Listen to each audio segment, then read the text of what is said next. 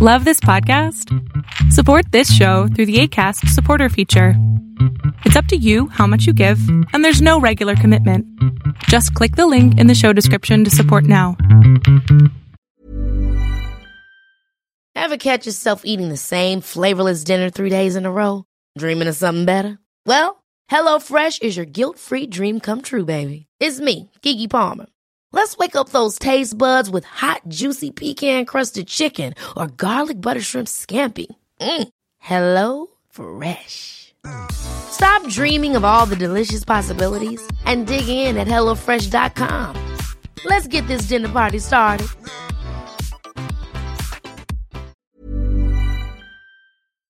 Hola,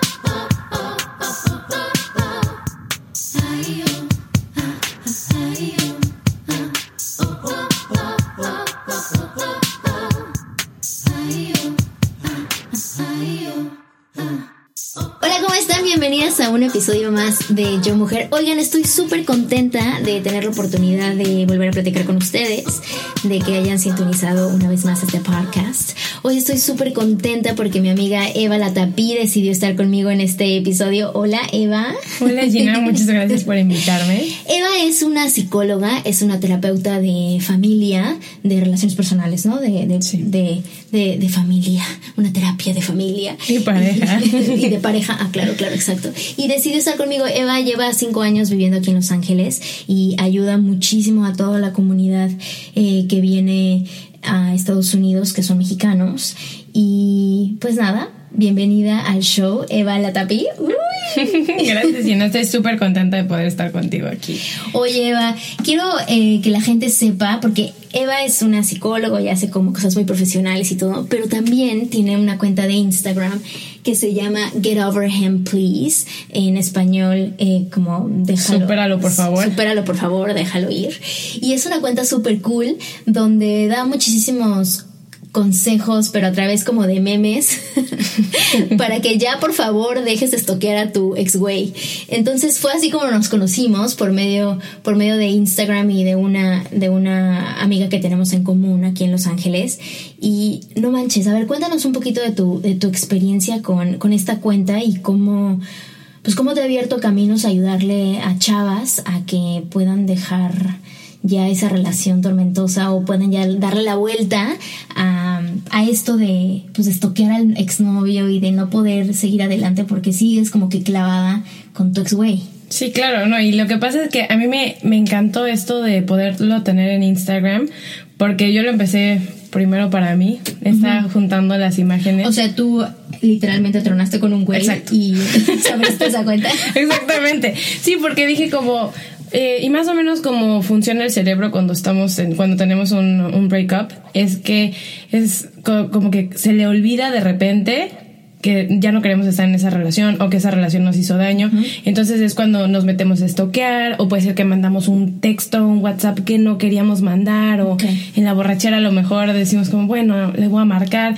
Entonces digamos que eso se le olvida al cerebro, ¿no? Se le olvida que estamos, que esta relación es tóxica o que ya no queremos estar ahí o que ya no nos quieren Ok.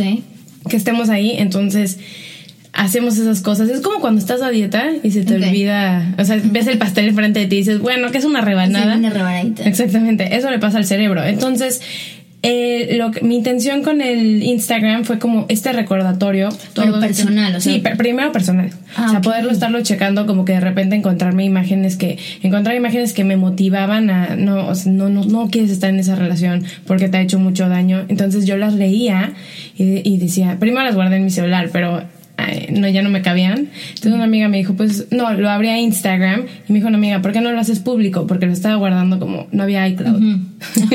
o si había, no sabía cómo se usaba. Entonces, pues me dijo, abre Instagram, lo, lo abrí y me dijo, ¿por qué no lo haces público? Y dije, bueno, o sea, a lo mejor hay una persona allá afuera que le puede servir y está pasando lo mismo que yo. Y resulta que de la nada lo hice público y, empecé a usar hashtags y al día siguiente, no sé, tenía 200 followers. ¿Me explico? Como Wow. dije, wow, ajá, entonces... Y así creciendo. Y sí, o sea, ha ido creciendo poco a poco y, y me gusta porque me empieza a seguir gente, también me deja de seguir gente que digo, a lo mejor ya, ya pasaron su proceso, ¿no? Ya lo superaron y, y también está, está padre eso. Oye, hay algo que me encantó cuando platicamos un poquito de, de tu Instagram, porque cabe mencionar que te empezó a seguir gente de, de lugares súper random, ¿no? Súper random. O sea, tu following más o menos de dónde es la mayoría. Bueno, es muy chistoso, principalmente en Estados Unidos, Nueva York y Los Ángeles. Ajá. Pero después de eso es la India.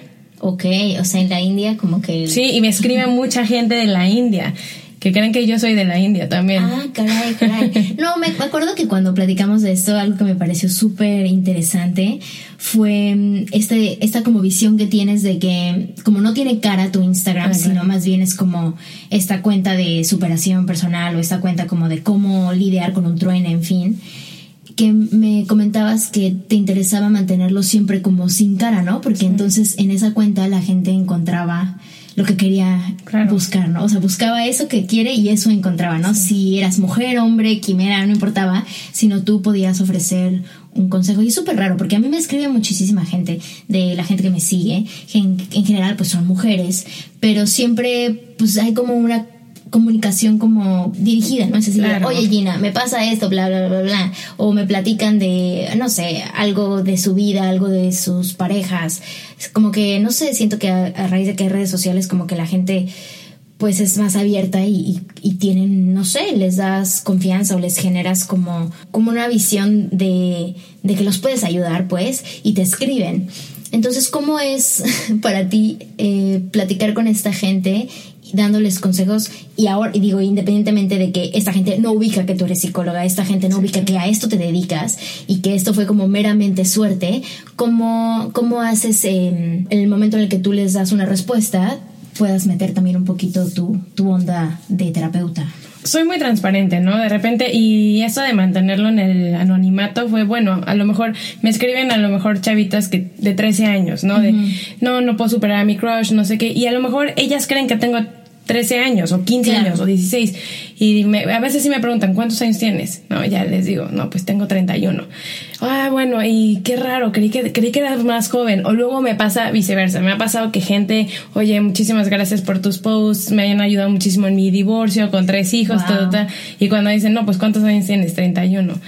Ah, no, pues yo creí que eras más grande. Me gusta esto de no ponerle cara, como tú dices, porque al mantenerme anónima proyectan lo que necesitan. O sea, a lo mejor les sirve más pensar que una chavita de 16 años que está tronando con su novio está sirviendo esto que la psicóloga de 31 Claro, claro. años en Los que ya te Ángeles. ponen un- como, en un, como en un pedestal Sí, de la experta, ¿no? También. Y si me preguntan a qué te dedicas, y les digo, soy terapeuta de pareja y familia. Me gusta muchísimo todo este tema del breakup porque más o menos es un es lo he navegado sé Ok, que es Tienes bastante experiencia.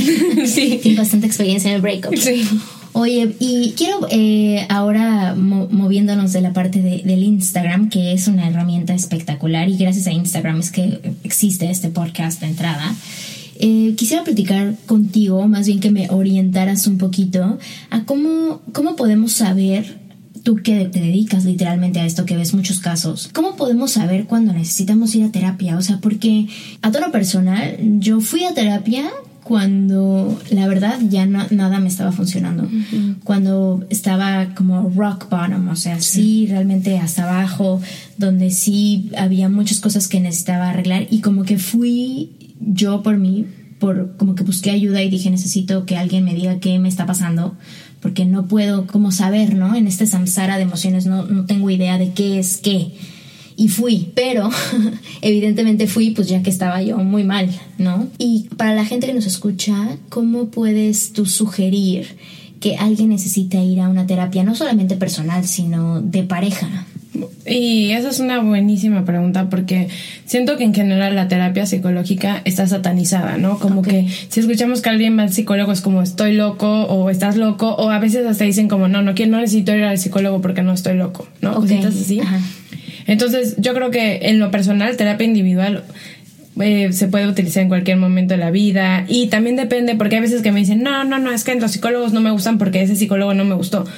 Eso pasa con todo, me explico. O sea, habrá con quien tengas clic, con quien no tengas clic. Y yo creo que el chiste es estarle buscando hasta que digas, no, con esta chava o con este señor o lo que sea, me siento que me entiende, me siento, o sea, me ayuda. Y también con terapia de pareja, bueno, o sea, se me hace súper, súper, súper buena tu pregunta porque como terapeuta de pareja me pasa que llegan matrimonios y bueno, pues este estamos a punto de divorciarnos, a ver, ¿qué puedes hacer para rescatar nuestro matrimonio, no? Convéncenos de no de no divorciarnos y y luego como que obviamente a veces ya está tienen un pie afuera de la, de la relación o puede ser que ya tengan otra relación, una relación extramarital o, o fuera de la relación. Entonces, eso es un poquito es un desafío como terapeuta porque realmente la terapia creo que se podría lo ideal es tomarla en cualquier momento porque la terapia no es para solucionar problemas únicamente, sino que te da herramientas para hacer las cosas de una manera más saludable o porque nadie nos enseña a estar en una relación. Tenemos como la información de la tele, las películas o tal vez las relaciones que vivimos creciendo y no necesariamente eso es saludable. Entonces venir a terapia es como, a ver, tenemos problemas de comunicación y de hecho se me hace súper padre que ahorita estoy viendo a una pareja que ella tiene 17 años, él tiene 19 años. Qué cool. Sí, no viven juntos, cada quien está, o sea, cada quien vive con su familia, pero llegaron y dijeron, a ver, queremos, no queremos hacer lo que vimos en mi casa, en nuestras casas, qué podemos hacer para tener una relación saludable. Entonces es trabajar en comunicación y tenemos todos estos estigmas de cómo debe ser una relación, del que quiere menos hacer más fuerte, de no, o sea, tú corta antes de que te corten. Entonces, la verdad es que llegan dos personas con las murallas súper altas dentro de una relación a protegerse. Entonces creo que eh, sí es importante en cualquier punto de la relación se tome terapia de pareja para fortalecer, para mejorar. A lo mejor antes, o sea, si se van a casar, antes del matrimonio, ¿por qué no? Tomar terapia y decir, a ver, vamos a estas bases, vamos a hacerlas súper fuertes porque el día de mañana vamos a hacer el cimiento de una familia. Sí, claro. Entonces, creo que también, ¿no? O sea, como que considerar, plantear en una relación ir a terapia, te levanta como, como banderitas rojas, ¿no? O sea, si, si tú en este momento tu novio te dijera, vamos a terapia, dirías, Dios mío, pues, ¿qué está pasando? Exacto. ¿En qué, estoy mal? ¿En, qué, en, qué, en, qué, en qué fallé? ¿no? Pero creo que es eso, ¿no? Como normalizar que, que ir con un coach, que ir con, un, con un terapeuta, que buscar un punto de vista afuera de esa relación es parte de de, un cuidado personal que se hace no nada más como en forma individual, pero también de la relación, ¿no? Porque como que yo sí veo, al menos en mi propia experiencia, mi parte individual una, la parte individual de mi esposo otra, pero nuestra relación la veo como otra entidad aparte, ¿no? que ha sido unas aguas interesantes de navegar, ¿eh? O sea, al principio creo que cuando estás como todo en esta etapa como que de recién te casaste, te, casaste, estás como muy feliz. Digo, yo ya llevaba tres años de, noviazgo y luego me casé. Entonces digamos que entrandito el matrimonio, pues pasando el primer año de matrimonio, entré como al quinto año, ¿no? Y que por ahí he oído que dicen que el quinto año es muy, muy, muy complicado, ¿no? No tengo idea de eso, yo no sabía, pero como que ahora que lo veo a la distancia digo, ah, caray, sí, el año cinco es Está sabroso. Está sabroso, ¿eh? Pero más bien como que creo que mm, hubieron relaciones pasadas, o sea, digamos que en la relación que estoy ahorita, que es, siento que es la relación para el resto de mis días, creo que es desafiante como por sí sola porque es como específica, ¿me entiendes? Pero creo que como de la forma en la que yo personalmente llegué a esa relación ha sido desafiante para mí encontrarme envuelta en una relación nueva con patrones viejos, me explico. O sea que las relaciones pasadas que tuve me, me llevaron a, a, ser quien soy ahora, pues, pero creo que hubieron como pequeñas heridas que no alcancé como a cerrar y entonces al principio de mi matrimonio como que estaba yo como todavía un poquito balanceando esas cosas que decía, bueno, esto soy yo en realidad o esto es algo que me compré. En este caso te voy a decir específicamente como la relación que tuve antes de, de, de mi esposo es una relación súper linda de casi cinco años, la mitad de mis 20 ahí, como de los 22 a los 20, no, como de los 21 a los 25, 21 a los 26, estuvimos ahí como, como en, esa, en esa relación. Y digamos que fue una relación súper cool porque como que crecí con esta persona, fue la primera vez que viví en, en un departamento con alguien, nunca había vivido con un hombre y fue como mi primera experiencia viviendo con un güey, eh, mi primera experiencia como que jugando, quote unquote, entre comillas, a la casita, ¿no? O sea, la primera vez que tenía que cocinar para alguien, la primera vez que tenía que lavarle la ropa a alguien. Yo en mi vida le había lavado la ropa, o sea, apenas si me la lavaba, lavaba yo la mía, y ahora ya estaba lavando la ropa a un, a un chico, ¿no? Eso, este, de, de tener esa, esa como primeros como como nociones de trabajar y, ganar dinero y entonces ese dinero como, como lo, lo, administrabas en la casa. O sea, como que fue la primera vez que tenía como la experiencia de jugar a la casita, literalmente hablando. Y entonces creo que eso para mí fue como muy determinante porque como que entendí que había muchas cosas que hacía de la misma forma que mis papás o mi mamá lo llevaban, ¿no? Punto número uno. Pero después empezamos a entrar en unas dinámicas súper, súper complicadas porque pues él también estaba creciendo y yo también y pues no entendíamos muchas cosas, ¿no? Y entonces algo que ahora a la distancia veo como que pudo ser parte de, de un tipo de abuso, en ese momento, en esos años, yo lo veía como algo normal que yo, por ejemplo, no quería eh, participar de algunas cosas, ¿no? Por ejemplo, eh, este chico fumaba mucho marihuana y todo, ¿no? Y pues yo no quería fumar marihuana y igual no fumaba, pero igual se fumaba todo el tiempo en mi casa. Entonces, pues estaba borregueada de por vida. de esos cinco años viví borregueada. Porque pues a lo mejor yo no estaba fumando, pero yo estaba en esa casa, ¿me entiendes? Y, y, y, pues me tenía que aguantar. O sea, como que él me decía, pues yo no, no tienes que fumar si no quieres, pero esto es mi casa y yo, si yo quiero, yo, voy a fumar.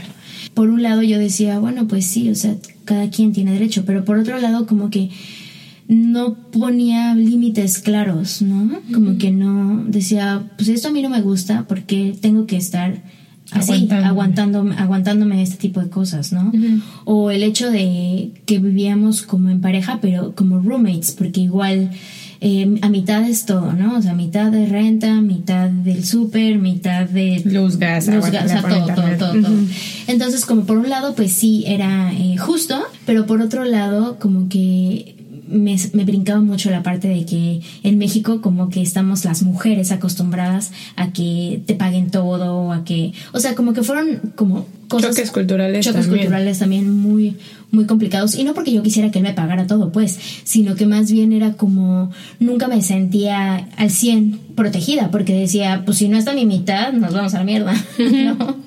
o sea, ese tipo de cosas. O luego, por ejemplo, yo tenía como ganas de, de planear un viaje o de planear este algo, güey, eh, ahorrar dinero para comprar un departamento, porque aparte yo ya me veía casada con este tipo. Entonces yo decía, pues hay que ahorrar para comprarnos un departamento o ahorrar y siempre como había como un constante rechazo a decir que cada quien debe de vivir su propia vida, que no puedes, o sea, él me decía muchas cosas como cómo es que tú quieres planear todo, tú quieres controlar todo, tienes, o sea, tienes mucho drive y quieres que la gente reaccione como tú quieres. Y yo como que empecé a comprarme como esas, esas como diálogos donde me decían, todo lo que tú dices eh, es porque tú lo quieres no tienes en consideración a los demás. Cuando yo en cierta teoría decía, ¿cómo? O sea, si quiero ahorrar dinero es para los dos. O sea, si quiero ir a un viaje es para los dos. O sea, no es nada más de que yo ahorro mi dinero y me voy a Bora Bora sin ti, cuídate. O sea, no era ese sentido, ¿no? Eso. Luego, por ejemplo, en la parte profesional, como que yo siempre he sido muy creativa. Yo era maestra de yoga, pero también he escrito siempre, pero por ahí también cantaba, pero por ahí también este, me ha gustado mucho como desarrollar contenidos y producir cosas. Entonces, siempre me decía, decide qué eres o eres actriz, o eres escritor, o eres productor, pero decide. Y entonces a mí eso me causaba un conflicto cañón porque decía, ¿por qué tengo que decidir? O sea, ¿por qué no puedo ser todo? De ahí al real, o sea, inseguridades estrictamente puestas en envuelto en una relación sana entre comillas, o sea, de un chico que sí me quería, de un chico que sí estaba al pendiente de mí, de un chico que no me violentaba, o sea, no me violentaba físicamente, pues, o sea, pero por ejemplo, ese tipo de conversaciones a mí me hacían como un jarikiri en el, en el cerebro ahora que lo, que lo veo tan a la distancia, digo, claro, o sea, yo estaba en esa relación por no estar sola en un país eh, que no era el mío, punto número uno, y también por, por no, porque ya tenía la forma cómoda, o sea, ya tenía el roommate que también pagaba las cosas, ¿no? Mm. Y que a lo mejor no quería estar sola y que a lo mejor tenía con quien crecer estos, estos años, ¿no? Con quién tomar el metro a las 12 de la noche. O sea, cosas Sí. así, que a lo mejor son tonterías, pero que creo que a veces nos vemos envueltos en una relación porque ya funciona. Y a veces lo que ya funciona es lo peor para ti, porque no te permite crecer. Digo, no es que haya sido una mala relación, porque en realidad no lo fue porque aprendí mucho, pero sí creo que si yo me hubiera quedado en esa relación, no hubiera podido avanzar a los lugares a los que he avanzado a tono personal ahora. Sobre todo por esto, porque tenía ya un diálogo interno constante de tienes que decidir ser una sola cosa. Si algo pasa y tú y tú no quieres, tienes que decir que sí porque tienes que pensar en los demás. Estas cosas de, de límites que no que no ponía claros, al no entender de límites, no he entendido de límites en ningún lado. O sea, no he entendido de límites con esa relación pasada. No entendía de límites con mis papás. No entendía de límites con el güey que se metió a la fila y no me atrevo a decirle, oiga señor, se metió a la fila. Sí, yo estaba primero. Como que ese tipo de cosas creo que en una relación son como focos súper rojos. Y como toda esta historia súper larga, cómo saber cuando estás adentro de una relación que sí es tóxica, una relación que sí es un poco abusiva, una relación que es a lo mejor psicológicamente violenta, y cómo saber, como desmenuzar o de alguna forma de- descifrar que sí es una relación violenta. Claro. Que no porque te da un beso todas las noches y, y te dice que te ama, es una relación buena. O sea, ¿cómo puedes saber eso? Y esa es una súper buena pregunta también, porque pensamos, cuando pensamos en una relación violenta, pensamos en golpes, maltrato, groserías, y muchas relaciones sí lo tienen, pero no es todo el tiempo. O sea, lo que tiene la violencia en una relación, ya sea en el noviazgo, en el matrimonio, es que la base es el control. O sea, cuando una persona te intenta controlar, ya es un foco rojo. Por ejemplo, decídete, tienes que hacer esto, tienes que hacer el otro. O también cuando nosotros lo hacemos, ojo, ¿no? Porque nos pasamos diciendo, no, es que me hicieron, me hicieron. Ok, pero también nosotros, ¿qué tanto control estamos poniendo en una relación? Que es fácil caer, ¿no? Sobre todo viniendo eh, de un país latinoamericano, bueno, de México. Y de esto pasa mucho en la comunidad latina, que pensamos que nuestra pareja es nuestra propiedad. Y también puede ser del otro lado, ¿no? O sea, que la otra persona dice como, tú eres mía, entonces tienes que portarte de tal forma que nos Sí, pertenece. de esta forma, eh, Claro. hablar de esta forma. O decídete qué vas a hacer, o tienes que hacer esto, o tienes que hacer el otro. Entonces, eso es un foco rojo. También hay diferentes tipos de violencia. No solamente está la violencia física, como te decía, está la violencia emocional, está la violencia psicológica, está la emocional, la que diga la sexual, ¿no? Que también, por ejemplo, otra cosa que, que a lo mejor crecimos, que yo crecí escuchando, y no necesariamente en mi casa, sino fue el mensaje que recibía como mexicana, que decían, eh, pues a tu pareja hay que cumplirle sexualmente, si tu pareja tiene ganas, pues es que eres su novia o eres su esposa, y, o, y o también como si no le cumples a tu pareja, voy a buscar a alguien más. Entonces, Ah, claro, entonces el miedo de que si no tengo sexo o tengo relaciones sexuales con mi novio en este momento, se va a buscar a alguien más. ¿no? Exactamente, porque es mi deber cumplirle, ¿no? Eso es un poquito como que por lo el mensaje que muchas mexicanas o muchas personas, o sea, muchas latinas o mujeres en general lo reciben, lo recibimos como entonces ahí también puede caer la, la violencia sexual. O sea, si tú no quieres tener relaciones con tu novio con tu esposo, no importa que lleven 30 años juntos, no importa que llevan seis meses o que se lo dijiste que iban a tener sexo, si no quieres, no quieres, me explico. Si no te gusta que te toquen de cierta forma, no porque sea tu novio te va a tocar, si no te gusta hacer ciertas cosas, o sea, eso también es violencia. ¿Te das cuenta cómo la, la base de todo esto es el control? Otro foco súper rojo que y, y hay tanta información errónea alrededor de esto son los celos. Porque pensamos, si no me cela, no me quiere. No, no, Ah, no, sí. los celos es Sí, claro. O sea, como que hasta me ha pasado gente de que no, pero es que no me, no me, no me, no me cela, no me cela, le valgo. No, no, no, no, no, no, no. A ver, ojo, son dos cosas completamente diferentes. O sea, hay celos como que, que puedes platicar como, oye, ¿sabes qué? Me sentí mal de que pasó. Sí, esto, ¿no? claro, o sea, como que no, no, porque no te estoy pidiendo que lo cambies. No te estoy pidiendo que, por ejemplo, que dejes de salir con tus amigos. No. Te quiero, pero sí quiero que sepas Que no- cada vez que pasa eso, yo me siento así. ¿no? Exacto, y no porque no te voy a, no esperando controlar tus con- tus comportamientos, sino que sepas que, hombre, eso no me eso no me gusta, ¿no? Esa cosa. También obviamente como que es una línea delgada porque si ya eh, hay mucho mucha falta de respeto en una relación, también pues hay que considerarlo. Entonces, los focos rojos de la violencia realmente es el control cómo te estás sintiendo controlada. Y por lo que tú me platicas, todo esto que hacía este chico era como, hasta cierto punto controlaba cómo tenía que ser Gina. O sea, Sí, porque nunca, o sea, lo que está súper cañón de esto es que no creo que él lo estuviera haciendo de forma consciente, ya ¿sabes? O sea, no creo que él dijera, voy a hacer esto para No, claro. controlarla. No, no, no. No, sino era más bien como de, esto funciona para mí, funciona mejor para mí si esta es la situación, ¿me entiendes? O Sí. sea, si ella hace esto, funciona para mí.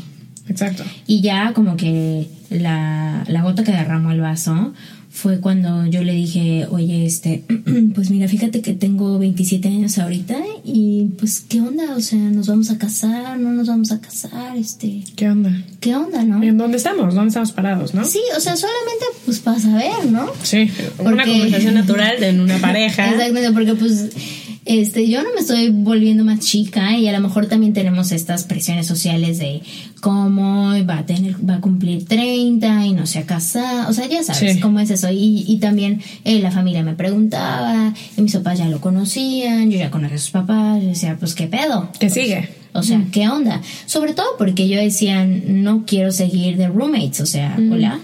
Que no me importa seguir pagando, vaya, sino era más bien como... Por como- poderte sentir, porque dice, no me sentía protegida. no me sentía protegida. Entonces, o poder sea, sentir como esa seguridad. por lo menos ya tenemos este compromiso, ¿no? Y no, ahí sí ya estuvo súper cañón, porque ahí me dijo, pues no, o sea, la neta yo no me quiero casar, o sea, no, o sea, y lo bueno es que fue honesto, porque me dijo, pues no, o sea, no me quiero casar, no, no, el problema no eres tú, yo no me quiero casar, punto, o sea, no quiero, o sea, no, esa cosa es algo que no quiero hacer, no me quiero casar, no me quiero casar ni contigo ni con nadie, o sea, no, no me quiero casar. Y obviamente en ese momento yo emocionalmente no estaba preparada para recibir esa información y lo que te puedas imaginar pensé 100% me lo tomé personal si alguien me dice no me quiero casar contigo perdóname pero me lo voy a tomar te personal quedas con él, contigo. Contigo. Eso, es, o sea, eso es lo que tu cerebro está captando. Y es, eso creo que no, es- no, o sea, brutal. Entonces, obviamente, me dice, no me quiero casar contigo. Yo ya cinco años atrás de relación, donde, perdón, pero, o sea, mis 20 están en mi prime. O sea, Te estoy dando mis mejores años. Te estoy dando mis mejores años. O sea, neta, mis mejores boobs te estoy dando ahorita. Entonces, más bien como que yo dije, no, pues no soy suficiente. Eh, obviamente no se quiere casar conmigo porque no es, no he decidido qué quiero ser. O sea, no Sí, soy yo, soy yo que no- I'm not enough. O sea, Claro. no me siento suficiente. Claro, Porque claro. si yo fuera suficiente, él ya me hubiera dado anillo. Claro, o sea, si él viera lo que real- o sea, realmente soy, no, ten- no tendríamos por qué tener esta conversación. Él ya me lo hubiera pedido. ¿estás de Estaríamos casados desde hace tres años. Estaríamos ya. Y no, pues bye. O sea, Sí, no. dramón. Y eso, Pero- y eso te, o sea, eso pero, pasa. Pero dramón porque entonces ya empecé yo a estar como súper, súper, pues súper mal. Ah, También al mismo tiempo en ese, en ese entonces a mi mamá le pasó un accidente terrible. Entonces también emocionalmente yo estaba súper, súper mal. Y en fin, o sea, long story short, me regresé a México a un, a un show, a hacer un show porque mi mamá estaba súper malita. Eh, busqué un trabajo en México y como que le, me acuerdo que antes de irme a México a este show, le dije, yo no sé qué va a pasar. Le dije, pero mm, tienes que pensar en esto porque esto que pasó no me gusta. Y a lo mejor no me he decidido, a lo mejor no he hecho todas estas cosas que quieres, pero, o sea, le dije, ¿quieres o no quieres? O sea, eso es como, no hay medias tintas. Y algo que me dijo, nunca se me va a olvidar, me dijo, I'm not gonna let you bully me into marrying you. Que significa, no voy a dejar que me bulles para casarme contigo. Y yo, ¿what? O sea, yo dije, ¿cómo? Sí, sí, sí, O sea, ahora o sea, la bully soy yo. O sea, la bully, la culera soy yo por decirte, Lo que cásate quiero. conmigo. No, y sí, y eso, o sea, es muy interesante porque como que pasa, eh, y, y oye, súper válido, ¿no? Porque habrá quien no se quiera casar y habrá quien se quiera casar, habrá quien quiera tener hijos, quien no quiera tener hijos, o sea, es importante también en una pareja eh, tener como que los valores... eh, alineados. Valores, Claro. valores no me refiero como a la moral, sino valores a qué le estás dando valor, porque puede ser que él dice, no, o sea, para mí lo más importante es mm, tener mi propia compañía y no voy a poner mi energía 100%. o mi atención en, un en, un- en una familia, porque tal vez, no sé, tuvo la peor experiencia de la vida con su familia. Sí, seguro, seguro. De N mil cosas que por los cuales esta persona no se quiere casar. Pero lo que voy con esto es que luego, ok, perfecto, no te quieres casar. Ah, pero quieres que todo siga igual. Pero quieres tener los perks de no te quieres comprometer conmigo, pero quieres que yo siga siendo esta persona contigo. Exacto. O sea, Que no, te se- comprometes, pero me haces Sí, comprometerme. O sea, ¿no? Como que Ajá. es my way or the highway. Exactamente. Y, y básicamente el, ya el, el meollo del asunto fue cuando me dijo, es que yo lo que, que pido de ti es que me entiendas. Y yo no entiendo. O sea, me acuerdo perfecto cuando me, me fui a México de, de decirle, esto que está pasando está mal. Le dije, yo no, yo no me siento contenta, o sea, yo no estoy bien en esta situación. Y le dije, más bien, entiéndeme tú a mí. Le dije, mi mamá está súper mal, necesito irme a México. Eh, tomé este trabajo en México para poder estar con mi mamá. Give me a fucking break. o sea, yo era así como de, please, dame chance, neta. Luego estuvo muy cabrón porque regresé, bueno, vine a, vine a- fui a México a hacer ese show. Al mismo tiempo a mi mamá le faltaba una cirugía. Mi mamá tuvo un accidente alocadísimo. Y en ese entonces ya habían pasado seis meses del accidente y justamente me había regresado a México porque le faltaba una cirugía en el oído y era como una cosa como muy alocada, ¿no? Regresé a casa de mis papás después de casi 10 años de vivir sola. Entonces tú te puedes imaginar como a nivel emocional era como volver a vivir con mis papás. El estrés de lo de mi mamá, que pues realmente estuvo como muy, muy, muy high. Como en mucha, mucha intensidad de ansiedad. O sea, por, su, por los cuadros que tenía. Y por otro lado, yo sin poderle decir... O sea, con el estrés de ni siquiera tener a mi mamá y decirle, me está pasando esto con este chico, no se quiere casar conmigo. O sea, como que yo no la quería como, como estresar. Sí. Entonces como que fue un momento como súper, súper complicado emocionalmente y aparte justo en ese momento, justo ahí, el clímax de esa parte, conocí a mi esposo. Entonces fue algo súper loco porque al mismo tiempo, se acaba de mencionar que lo de mi, mi relación pasada yo llevaba como seis meses arrastrando el tema del matrimonio. O sea, desde mi cumpleaños, yo cumplo en septiembre, desde mi cumpleaños que me dijo que yo era una bully del matrimonio, la bully del matrimonio, este, eh, de ahí hasta diciembre, que ya básicamente todo muy, muy complicado. Y luego conozco a mi esposo y lo de mi esposo también estuvo súper, súper, súper, súper intenso porque mm, él también se iba a casar y al final ya no se terminó casando. Al final los dos votamos nuestras eh, relaciones en- que teníamos en ese momento y vaya, o sea, decidimos emprender como que un, un camino juntos, pero cagadísimo, porque yo berreando así, berreando un día porque no se querían casar conmigo, porque un güey no se quería casar conmigo Porque eres la bully del matrimonio. porque era la bully del matrimonio. Y él berreando un día porque no quería casarse con la persona, o sea, con la persona que quería, que, que estaba en ese momento. Entonces, muy complicado porque como que nos encontramos en un momento como muy vulnerable y al mismo tiempo también al ser el figura pública fue bastante desgastante para las cuatro personas que estábamos involucradas en eso, también para las familias, o sea, fue como algo súper, súper feo, o sea, feo Intenso. muy intenso. La gente dice y habla y, y puede pensar como muchas cosas que no, no saben como el de dónde vienes, Sí, no claro. sabes como, como qué te, qué, qué te, qué te hace llegar a ese lugar. Hasta de querer tomar una decisión y no hacerlo, hasta hacerlo. O sea, como que creo que, que hay por eso cosas que tienes que entender de, de, de los patrones de tus relaciones pasadas o, en- o empezando la relación en la que estás en ese momento, ¿no? Ahora, como que yo ya trato de ver ese momento como un momento como de, de mucha enseñanza, como que aprendí mucho, sobre todo de mí, de mí en ese momento, pero ese fue como que el parteaguas donde dije necesito ir a terapia. Eso imagínate Sí. no sabía que estaba en una relación de abuso hasta que fui a terapia y como que platiqué un poquito como de todas estas cosas y me dijeron, pues sí, o sea, esto y esto y esto y esto estuviste en una relación así, que a lo mejor está pintado como, como una persona muy linda porque es una persona súper linda y todo y él no sabía que estaba haciendo eso, pero al final de cuentas, pues, pues como los papás, ¿no? Que los papás hacen lo mejor que quieren, pero pues te terminan fregando, ¿no? o sea, no hay, no hay de otra. No es que es una mala intención.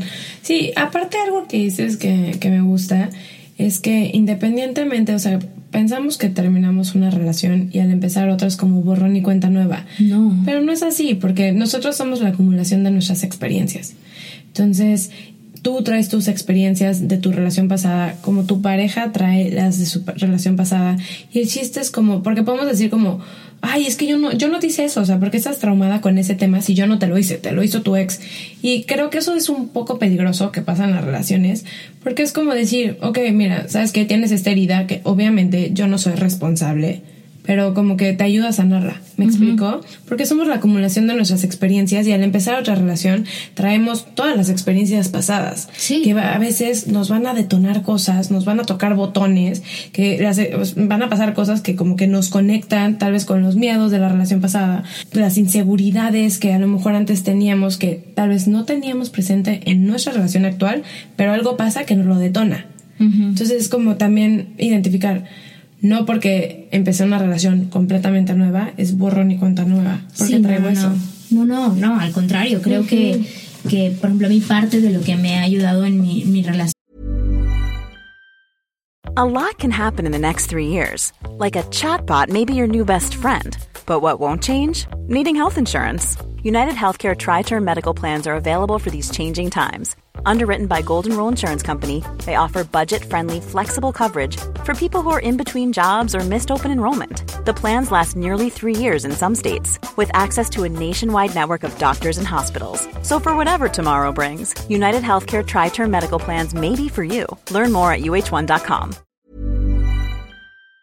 es que, por ejemplo, eh, mi esposo siempre, que es algo que yo creo que tiene porque esa es su natura y es muy generoso, pero siempre crea espacios como para, para que pueda yo sacar lo que traigo, o sea, y, y de alguna forma como, como generoso, o sea, que no, que no me juzga, o sea, como me dice, bueno, pues a ver, Sí, ¿qué es? aceptada. a ver, esto, ¿no? Y, y desde el- mi punto de vista, como que yo he tratado de ser más eh, empática, ¿no? Y de ser como más, más abierta a, a que sí, evidentemente hay muchas carencias de, de parte de, de, de mi esposo como en su experiencia con relaciones, ¿no? O sea, mi esposo es una persona eh, divorciada, ¿no? Que ya de ahí siento que un divorcio te trae, eh, o sea, te pone como una etiqueta, ¿no? Como que, como de falló. ¿no? Sí, lo vemos como fracaso, claro. y entonces, pues creo que eso es difícil para toda la gente que está divorciada. Es difícil que en tu nueva relación digas, puta, es que soy divorciado, ¿no? Y lo que eso significa. Yo, al contrario, como que cuando conocí a Oscar y me dijo que era divorciado, dije, ah, qué bueno, ya aprendiste que no vas a hacer. O sea, te lo juro, como que lo vi como literalmente como un asset. O sea, yo dije, ya, o sea, si está divorciado y se quiere volver a casar, o sea, porque cuando empecé a hablar yo de matrimonio con mi esposo, digo, pasaron, pues, tuvimos casi tres años de novios, o sea, pasó muchísimo. Se nos fue a los seis meses. Como para que yo No empezara. eras tan bully el matrimonio. Sí, exactamente. no, deja tú el bullying. Primero pasé que era, ¿cómo, ¿cómo me dijeron? Que era la manzana de la discordia, porque como que en los medios se, se, se manejó que por mi culpa él había terminado con su Relación. con su relación. Y hasta cierto punto yo digo ahora, digo, no es que por mi culpa, o sea, porque una relación es de dos. Esa relación estaba, cualquier relación está rota de adentro, no se rompe de afuera, se rompe de adentro. Pero evi- evidentemente sí, o sea, hoy por hoy puedo decir, sí, yo fui el detonante. O sea, él, él me preguntó y yo le dije, sí, hijo, no te cases, o sea, si no quieres hacerlo, no lo hagas. Literal, así tal cual como es. Entonces, pero en ese momento que era como el foco rojo como muy complicado, era como yo en mi mente la bully del matrimonio, que eso es lo que me habían dicho en la relación pasada, la, la bully del matrimonio y luego la mm, como la manzana de la discordia rompe familias, maldita locada. Entonces, imagínate, llegué a esa relación o a esa relación nueva con ese beat. Entonces, imagínate, o sea, traía como todo eso, pero ya ahora como que yo lo veo más bien como cuando empezamos a hablar de matrimonio, yo dije, órale, o sea, si él se quiere casar conmigo es porque neta quiere. O sea, porque, a ver, en su, en su primer matrimonio, pues no le, no le, no le fue chido como él quería, a lo mejor estuvo muy No quería chavo, lo que sea, y todo. pero lleva una relación súper cordial con su, con su expareja. Y dije, ah, bueno, pues está chido, o sea, está muy, muy padre, o sea, independientemente de todo, pudieron poner de lado su onda personal y si quieres por su chavito, porque tienen un hijo, o por ellos mismos dijeron, güey, hay que llevar la vida, o sea, igual vamos a estar, el resto de tus días vas a estar linkeado a mí por este hijo. Entonces mejor la llevamos en paz, que, que, que, sabia, que sabia decisión. Exactamente. Y luego dije, yo dije, bueno, y luego se iba a casar y al final de cuentas no se casó, pero luego, ahorita quiere casarse conmigo, pues sí se quiere casar. Como que dije, pues sí, a lo mejor y tiene ganas de hacer las cosas distinto y tiene, y tiene ganas de, no es eh, el matrimonio en sí como concepto de matrimonio, sino es más bien un concepto personal, ¿no? Lo que tú quieres que sea el matrimonio, no lo que te dice la religión o lo que te dicen tus la papás. Familia. Ajá, exactamente, o la sociedad o lo que sea. Y que eso de alguna forma, esa etiqueta de, de entre comillas, de divorcio, sello, el fallo, yo al contrario lo vi como, como algo bueno, porque yo dije experiencia, o sea, te lo juro, es como si en vez de sello de divorcio en rojo, vi sello de experiencia. Y dije, en perfecto. verde. Ajá, en verde, o sea, como que dije, perfecto. Al menos ahorita no, no va a hacer errores que tuvo en su primer matrimonio que no funcionaron, ¿no? Y lo que está súper cool es que con él pude platicar como mucho de esto y decir, ah, pues está súper padre. Y ya obviamente yo platicándole de, de todo, de, de, de que abiertamente yo quería casarme con este chico y que él no quería casarse conmigo y que abiertamente aceptar que esa persona te hace un favor cuando te dicen honestamente no. No va a pasar. Hablo, esta es la primera vez en toda mi vida que hablo de esto como en, como en algo así como, como público, porque como que yo me, me resistí a hablar de este tema, porque me parecía que, que no era mm, que no era algo bueno hablar de mi punto de vista cuando había más personas involucradas. Pero es este mismo beat de decir, siempre quieres tu propia forma sin pensar en los demás, pero honestamente esta también es mi historia y honestamente yo también pasé por esto y entonces creo que ninguna de las partes es mala, sino simple y sencillamente es cómo lo vivió cada quien, ¿no? Cada quien su experiencia y su, y, y su historia. Exactamente. Y que creo que también está como muy eh, lo que tú decías al principio, ¿no? La parte como satanizada, eh, que cuando va- vamos a pareja, vamos a terapia de pareja es cuando ya estamos en las últimas para divorciarnos, o cuando a lo mejor hubo eh, una infidelidad, o como cuando a lo mejor hubo una cosa de violencia. Entonces creo que lo mejor es pues la prevención, ¿no? O sea, como Exacto. Prevención en- me refiero en el estricto sentido de lo que haces siempre, ¿no? Así como comes bien y así como haces ejercicio y así como, como que tratas de, de tener patrones eh, sólidos para que no te enfermes. De igual forma creo que la terapia y como toda esta parte del desarrollo personal y, y aprender cosas y estudiar y tener herramientas y a lo mejor por ahí irte como que a una sesión de coaching con alguien que, que tenga estas visiones como para superarte, eh, te ayudan mucho a, a entender cómo eres tú, ¿no? Contigo y eventualmente pues tu entorno, ¿no? Con los demás. Pero cómo le puedo, o sea, por ejemplo, alguien que nos está escuchando ahorita, ¿cómo puede sugerir ir a terapia sin que se sienta como que algo está mal? Yo creo que lo primero es hacer las paces con eso, porque es también como que cambiar la imagen que nosotros tenemos sobre la terapia y decir como, no voy a ir a terapia, no voy a ir a terapia porque hay algo mal conmigo, ¿no? O sea, porque tengo un problema, porque hay una deficiencia, sino voy a ir a terapia para crecer. O sea, no porque tengo, no porque me falta, sino porque con lo que tengo puedo crecer más. O sea, independientemente, inclusive si estamos en un momento de nuestra vida que nos sentimos súper plenos, súper contentos, también es, es sano ir a terapia y, y tener herramientas porque, bueno, la vida tiene altas y bajas, definitivamente. O sea, lo único constante en la vida es el cambio. Y a veces estamos arriba y a veces estamos abajo. Y cuando estamos arriba, perfecto, todos son high fives, todo el mundo nos, aplaude. Pero cuando estamos abajo es tener las herramientas para poder, pa- para, para poder manejarlo, ¿no? Manejar, sí, eso. claro. Poder navegar esas aguas. Entonces la terapia lo que hace es que te da herramientas para poder, si estás bien, chévere, buenísimo, o sea, disfrútalo y todo. Y también, o sea, estas son las herramientas para mantenerlo, para... Y si estás mal también, o sea, si estás, si estás volando bajo, como me gusta pensar que a veces volamos súper alto y a veces volamos bajo, todos, inclusive yo, siendo psicóloga, terapeuta, también tengo días malos, también tengo días en los que la cabeza me, me cuenta historias que me hacen daño o mis miedos son, me gritan súper fuerte. Y, pero lo que a mí me ha servido de estudiar psicología y el trabajo que hago, porque aprendo también mucho de mis pacientes, es ok, sé que ahorita es mi cabeza que me está contando esta historia, estos son mis miedos y, me y tengo las herramientas para manejarlo de una forma que antes no tenía.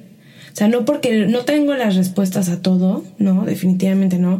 No tengo, eh, no, no, tengo la, la, la receta para la felicidad absoluta, pero tengo, tengo herramientas que me permiten disfrutar donde estoy, esté donde esté. O sea, si estoy en un momento de que estoy volando abajo, digo, ok, ¿Qué puedo sacar de esto? ¿Qué puedo sacar de esto para que, o sea, para salir adelante? Y de con esta experiencia a lo mejor el día de mañana puedo ayudar a alguien, ¿me explico?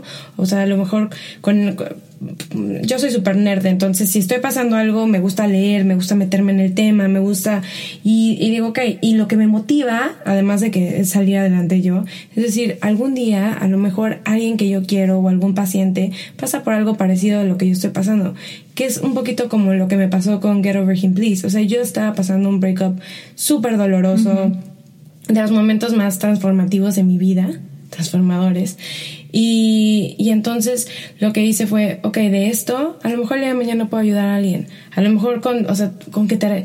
Porque hay veces que estás en ese momento de... Los breakups no son fáciles, ¿no? O sea, como hablamos al principio. Y, y el decir, el tener a alguien que te diga, mira, o sea, no te voy a quitar el dolor del corazón para mañana. Pero mira, estas son, estas son unas herramientas que te van a ayudar a pasarlo lo más o sea, lo más smooth que puedas para fluir con eso. A ver, ¿cómo? Platícame cinco herramientas que si alguien está pasando ahorita por un, por un truene así fatal y no puede como recuperarse de este truene, que son a lo mejor cinco cosas que podrían hacer desde ya como para empezar a sanar esta, esta herida. Bueno, el primer, lo primero, mi regla de oro es cero contacto. ¿No? Cero. contacto. O sea, a veces no, pues es que tenemos hijos y todo, pero de todos modos puedes tener contacto en, eh, y lo de los hijos, o sea, puedes tener contacto, o trabajamos juntos, o puedes, puedes limitar el contacto a lo básico. Pero cero contacto, ¿a qué me refiero? O sea... A la parte emocional, ¿no? Sí, no, a la parte emocional y también eh, lo que pasa en nuestro cerebro es que el sistema de recompensa, cuando, cuando perdemos un, un, un amor, cuando tenemos un truene, cuando tenemos el breakup, el, el sistema de recompensa de nuestro cerebro es muy parecido al de una persona que está en el síndrome de abstinencia por la cocaína, por decir. Entonces tenemos este síndrome de abstinencia que es como necesito la sustancia, necesito a la persona. Entonces no le voy a mandar el mensaje, pero ¿qué? Eh, me voy a meter a su Instagram o voy a hablar con sus amigos o eso es contacto. Entonces paso número uno es una es un detox. ¿Ok? Entonces te vas a desintoxicar de la persona. Entonces, cero contacto, cero llamarle, no pueden, no pueden ser amigos ahorita. Que a lo mejor en unos años, o sea, yo tengo, uh, yo tengo exnovios con los que me llevo muy bien, pero... En este, pero en el momento, en el momento caliente, cero contacto. No, cero contacto. Ok no pueden ser amigos. Eh, entonces es no mensajes, no te checo, no te estoqueo, no nada. O sea, tú te estás desintoxicando por ti. Es que él me llama, no le contestes. Es que voy a quedar como una maldita, no importa. Tú ya diste lo que, o sea, tú por él ya diste dentro de la relación. Es momento de sanarte, lamarte las heridas y, y, para adelante. Esa es, la regla, esa es la regla número uno. Cero contacto, cero estoqueo, cero. Y nada de, o sea, ojo, o sea, nada de estar hablando como que con su hermana, con su prima de, oye, ¿y cómo está? O, sea, o sea, cero contacto. Cero. Cero. Cero, ok. Eh, la segunda es yo, eh, checar nuestros hábitos, porque cuando tenemos una crisis, vamos a tener maneras en las que, manejamos el, la crisis, ¿no? Puede ser como, habrá quien se meta a hacer ejercicio, habrá, pero también habrá quien va y se pone hasta el gorro, sí, exactamente, se pone super, y, eso, o sea, en el momento es una liviane que sí, la liviana en el momento, exacto, es temporal, pero el día de mañana te vas a sentir más triste, entonces checar hábitos el autocuidado, haz cosas por ti. o sea, que te gustan las mascarillas, ponte una mascarilla. Ay, las mascarillas, ¿qué, ¿qué, puedes hacer por ti que te guste? No, me gusta ir de shopping. Bueno, ojo, porque eso también puede ser medio temporal, porque vas, te gastas, no sé, lo que te gastes y al día siguiente dices como, oh, shit, no debí de haber hecho eso. No, o sea, pero sí, consentirte un poco, eh, dar, ir a una caminata, o sea, consentirte, consentirte porque estamos muy buenas o muy buenos consintiendo a los demás, pero no sabemos cómo consentirnos a nosotros mismos. Fíjate que ese es un punto increíble que tocas porque como que yo no ubicaba qué me gustaba hasta que me dediqué a saber que me gustaba. Exacto. Siento que el peor tiempo como para empezar a hacer como una búsqueda personal, a veces entrar en, en esos caminos cuando estás en crisis son complicados. Es súper complicado, pero también en la en the crack, por, dentro, por donde entra la luz. Porque cuando tú estás cómoda, cuando las cosas van bien, difícilmente vas a hacer una transformación. Pero si tienes el corazón roto, Sí. Te va a motivar a. O sea, una vez eh, mi hermano me decía como que mucho, muchos fisio, o sea, bodybuilders. Ah, fisicoculturistas. Ajá, Tienen, o sea, están ahí porque les rompieron el corazón. ¿no? O sea, porque sí, te motiva y entonces es en ese momento en el que dices, voy a hacer el cambio que siempre he querido hacer, me voy a cortar el pelo, me lo voy a, me lo voy a pintar de plateado, o sea, me explico como tienes esa transformación y ese, ese ímpetu, ese, ese momento, hay que aprovecharlo hay que decir, sí, que, que, siempre, siempre has querido estudiar cocina, siempre has querido estudiar ah, gimnasia, ahorita. ¿no? Ajá, ahorita es cuando lo haces y te empiezas a convertir en la persona que siempre has querido ser y sí, lamentablemente a veces viene después de una crisis crisis, ¿no? De una enfermedad, de una ruptura, de... Te quedas sin trabajo. Exactamente. Pero es como, a ver, o sea, de esto voy a salir, voy a salir más fuerte. ¿Qué persona quiero ser? A lo mejor, o sea como tu ex que te decía no puede ser este escritora productora eh, yogi no puedes o sea decídete y qué tal si en ese momento dices no no solamente soy escritora productora y yogi sabes qué también soy eh, cocinera. o sea, algo que siempre has querido hacer, ¿no? Siempre he querido aprender a montar caballo. Me explico, como que es en esos momentos. Entonces, y que nos empezamos a descubrir y que sí, de eso crecemos. O sea, yo tuve una ruptura súper dolorosa que, que me la pasé súper mal. Gracias a eso está Get Over Him Please. En verdad fue muy doloroso. Y gracias a ese dolor tan grande que tuve, Hoy tengo mi maestría en terapia familia y pareja. O sea, me motivó muchísimo, me, me sirvió como catapulta para decir qué persona quiero ser, qué hábitos quiero tener. O sea, por ejemplo, cambié mis hábitos de, de alimentación, alimentación, cambié mis hábitos de ejercicio, porque dije, ok, o sea, estoy en lo más bajo, en lo más bajo, mm, tenía el corazón hecho pedazos. Entonces dije, ok, va, va, me la fleto, ¿no? El toro por los cuernos. Lo voy a agarrar y me voy a convertir en la persona que quiero ser. Quiero que, que de este dolor y que de esta frustración salga una persona que, que diga, ¿sabe qué? Valió la pena. O sea... ¿Y qué hay de, por ejemplo, cuando la ruptura de esa relación fue... Porque hay dos tipos de, de, de, truenes, ¿no? El truene que ya ves como una muerte anunciada, que dices, o sea, porque es que esa es la otra, o sea, ¿por qué no somos capaces de, de, tomar una decisión cuando sabemos que esa relación no está bien? O sea, porque siempre hay como, como, esos, como esos momentitos, o sea, yo en esa relación que te, que te platico, había veces que decía, ¿por qué estoy aquí? O sea, ¿por qué estoy en este lugar, en, en, este, en este espacio, con estas personas? ¿Por qué me estoy haciendo esto? ¿Por qué estoy aquí? ¿Y por qué no podía yo tomar la decisión de tronar esa relación? Que hay veces que tú ya sabes que la relación está mal, que no estás contenta en ese lugar y todo, pero no te atreves a hacer algo, o sea, no te atreves a tú tronar, por lo que sea. Prefieres hacer cosas estúpidas para que te truenen a ti, que tú, que tú tronar a la persona. Entonces, como, ¿cómo puedo saber si yo estoy en una relación que, más bien, si yo ya sé que estoy en una relación que no está bien para mí, ¿cómo puedo agarrar valor para terminar esa relación? Y, es súper común esto que me platicas, yo creo que más de lo que pensamos. Y si realmente alguien que nos está escuchando está en una relación que es como está regando una planta muerta, o sea que, pero solamente no encuentra como que el valor, porque al final es esto, ¿no? O es como el... Es que es algo loquísimo, o sea, en esa relación que yo te cuento, imagínate, llevaba ya más de seis meses, yo ya no queriendo estar en esa relación, donde ya me decían que era una bully, que era bla, bla, bla, y no me atrevía a terminar esa relación. O sea, casi que en mi último año de esa relación fue una relación muy escasa de amor. ¿por qué no? Y de amor personal, pero ¿por qué, ¿por qué no podemos tomar esa decisión? O sea, ¿por qué, ¿por qué no es fácil tomar el valor y decir, bye, cuídate chico, yo valgo chido, bye. ¿Por qué no podemos hacer eso? O sea, sobre todo creo que a mucha gente lo que le pasa en, también en matrimonios, ¿no? Que a lo mejor ya llevan mucho tiempo o a lo mejor socialmente eso es lo que tienen que decir o la parte de la lana, ¿no? Que también como que económicamente, que es una parte de control, Claro. dicen, no, ni madre, es como me voy a divorciar si aquí ya estoy set, me aguanto, güey. O sea, ¿cómo podemos encontrar el valor para decir, no quiero esto, bye, cuídate? Yo, eh, o sea, va a depender de, o sea, de- del caso y yo creo que es importante también como, eh, si tú decides que quieres dejar una relación y no te cuesta, y, y no puedes, o sea, eh, te- porque tu cerebro te regresa otra vez a lo que te decía al principio, ¿no? Como que, como el pastel de, ay, bueno, no, bueno, me, que me quedo, ¿no? O, bueno, no es tan malo.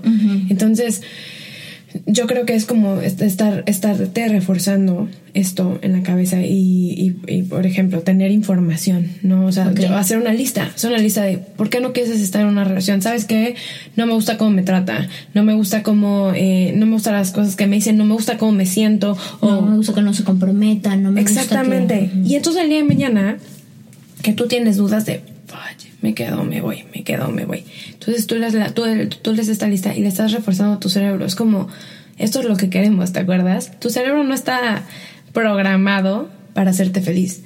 Tu cerebro está programado para ayudarte a sobrevivir. Entonces, si tú estás en, una, en una situación donde estás bien, tu cerebro no va a retar esta homeostasis. O sea, tu cerebro va a decir como, no, no, no, no, estamos chidos. O sea, ¿dónde vas? Tranquila, aquí no pasa nada. Ajá. estás bien, ajá. Y es, es, es eso, o sea, y es lo que nos pasa también cuando vamos a tomar algo, como una decisión importante, como, no sé, a lo mejor te gusta un chico y le voy a mandar un mensaje.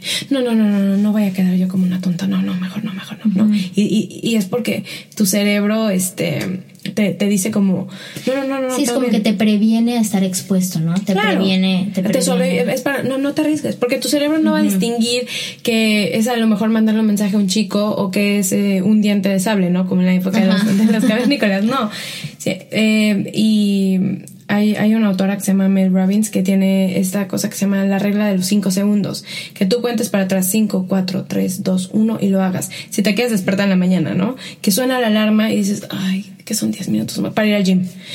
Que son 10 minutos más? Ay, 10 minutos más, menos de cardio, no pasa nada. No, 5, 4, 3, 2, 1, porque tu cerebro se tarda, o sea, tiene 5 segundos en decirte, no, mejor no lo hagas. O vámonos. Sí, o sabes qué, no, tú no me controlas, o sea, yo te, o sea, yo te voy a, con- a controlar y si yo quiero hacer esto, lo mismo pasa cuando estamos dentro de la relación, que decimos, sabes qué, ya, a la shit, me voy de aquí.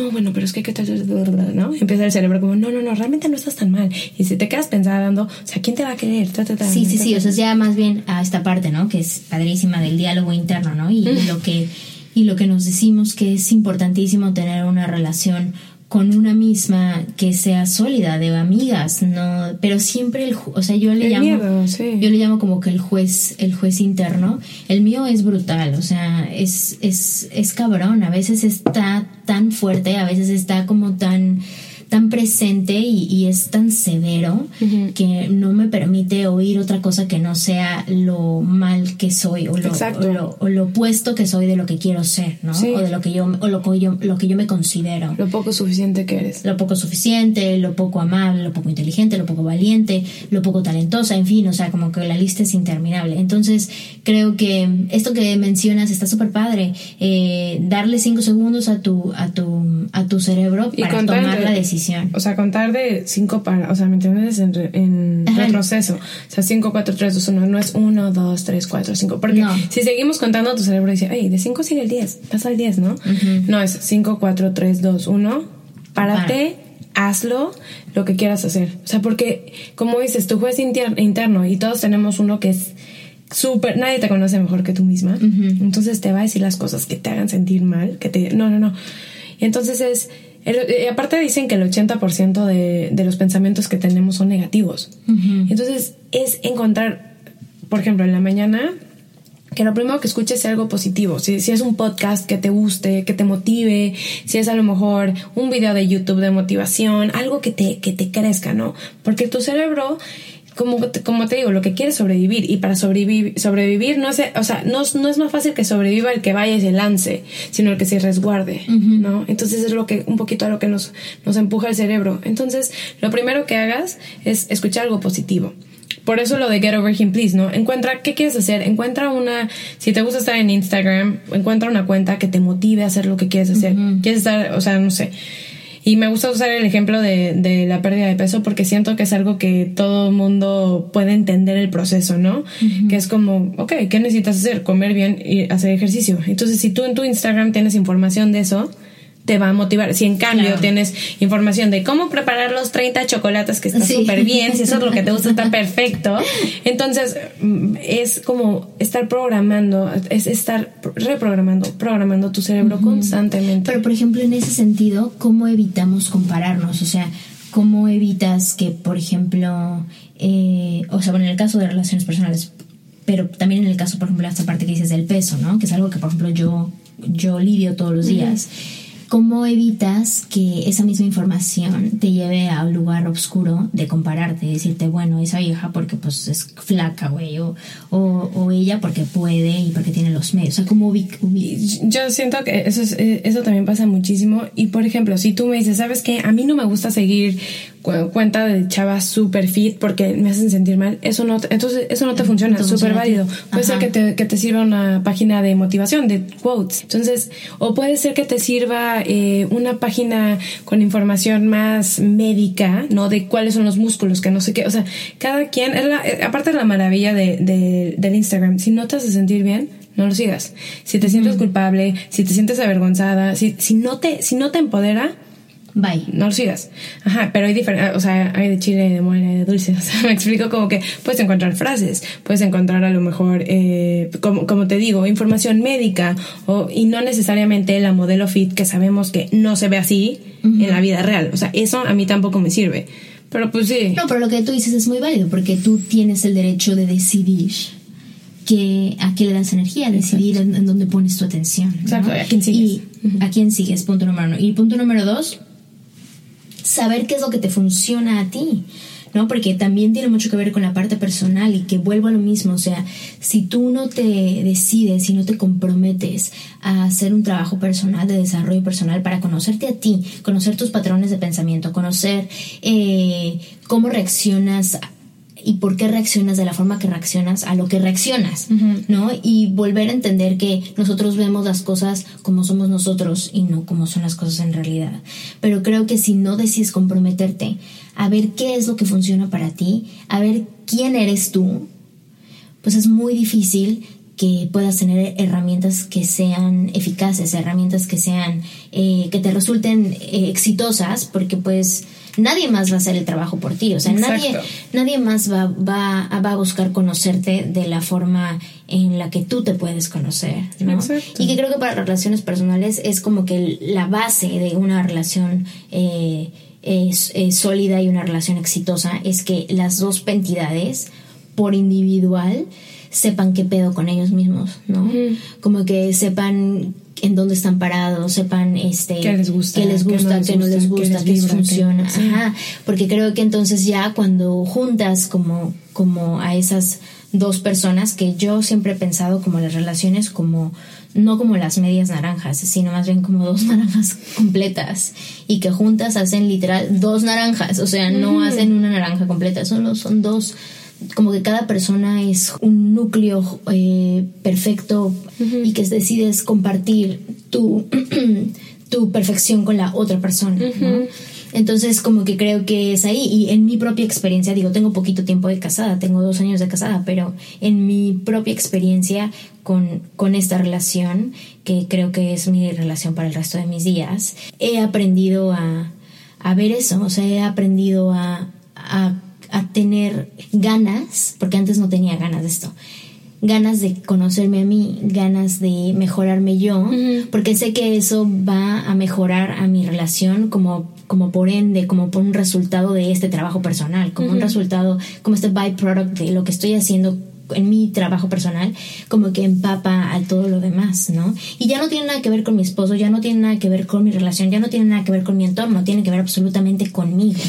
Pero si no encontramos como las ganas de, de, de querer hacerlo o la inquietud, ¿me entiendes? Como, digamos, la curiosidad y, y el ímpetu y el drive de querer conocerte, pues es muy difícil que alguien quiera conocerte. O sea, la neta. O sea, cuando tú conoces a alguien que dices, ay, esa persona que, que alivianada, qué cool, qué, qué interesante, pues te aseguro que tiene un gran back trabajando en su onda, trabajando en su, en su propia persona, en su en su propio propósito interno, ¿no? Creo que en la medida en la que nos acercamos más a ese propósito interno de estar en el lugar donde estamos a la hora que estamos presentes, es muy posible que estos caminos de, de, autoconocimiento, estos caminos de poder decir no cuando quieres decir no, sean mucho más fáciles. Porque para relaciones personales, pues de entrada empieza contigo, ¿no? Que ese es el pedo, ¿no? Como que siempre ponemos que la visión en que en que cuando te casas, entonces ya el hombre el proveedor, el hombre hace como que estas etiquetas, ¿no? Y la mujer la que está en el hogar o la que, o la, que la que atiende, la que entonces como que creo que ahora digo eso ha cambiado bastante entre comillas, ¿eh? Porque todavía tenemos como muchas digamos que le, le ponemos muchas responsabilidades a la gente de nuestra propia felicidad.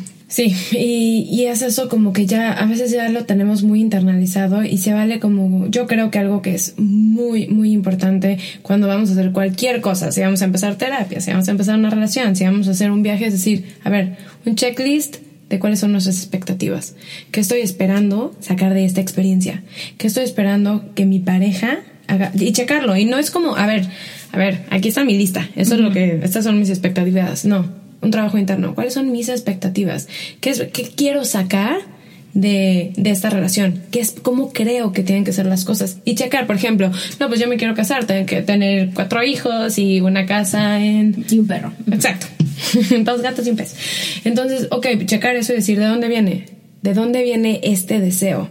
No, bueno, también es que porque yo crecí en una casa así, o tal vez lo contrario yo no crecí en una casa así y mi amiga tenía una casa así y yo quiero algo así. Y, o puede ser que, que crecí escuchando que así tiene que ser, que eso es la felicidad.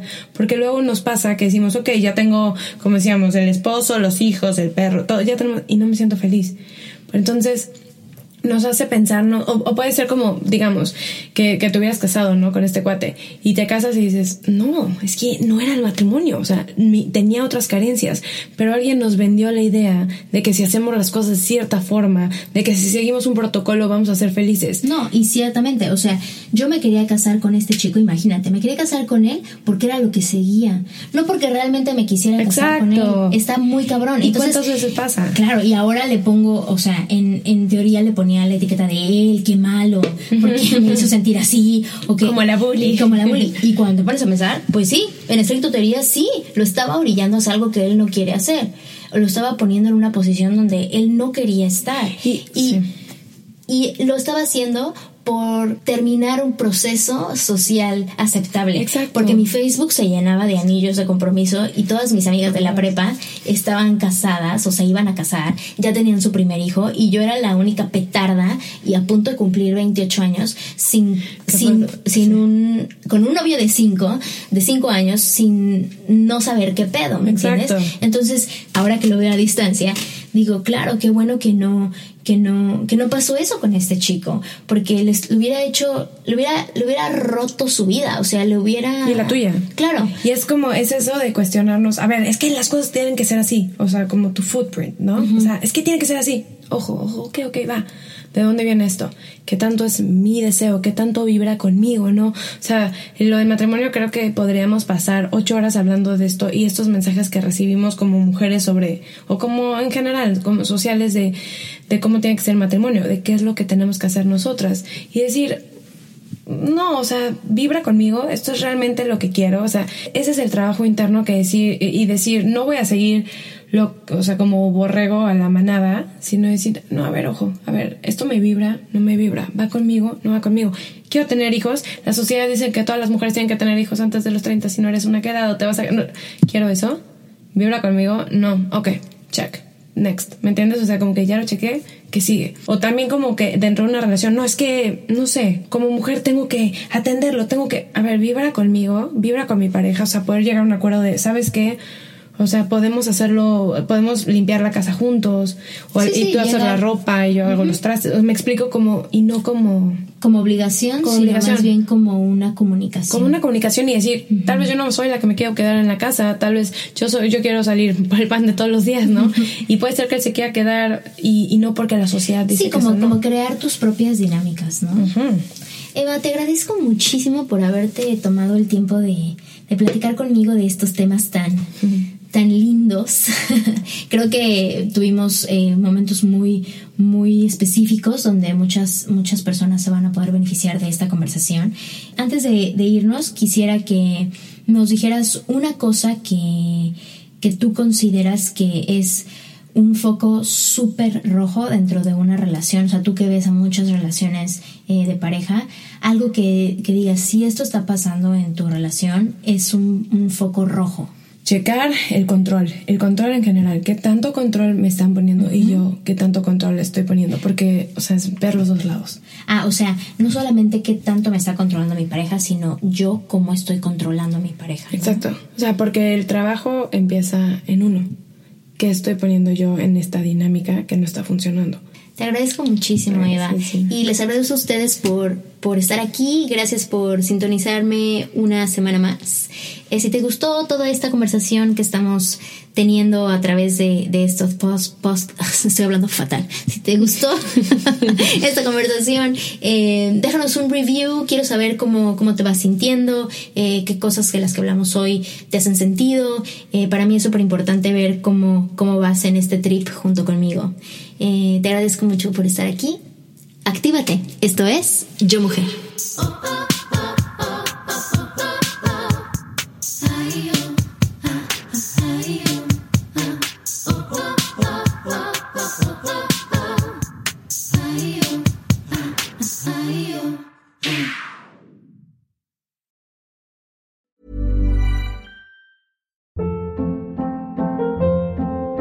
Hold up. What was that? Boring. No flavor. That was as bad as those leftovers you ate all week. Kiki Palmer here, and it's time to say hello to something fresh and guilt-free. Hello Fresh. Jazz up dinner with pecan-crusted chicken or garlic butter shrimp scampi. Now that's music to my mouth. Hello Fresh. Let's get this dinner party started. Discover all the delicious possibilities at hellofresh.com.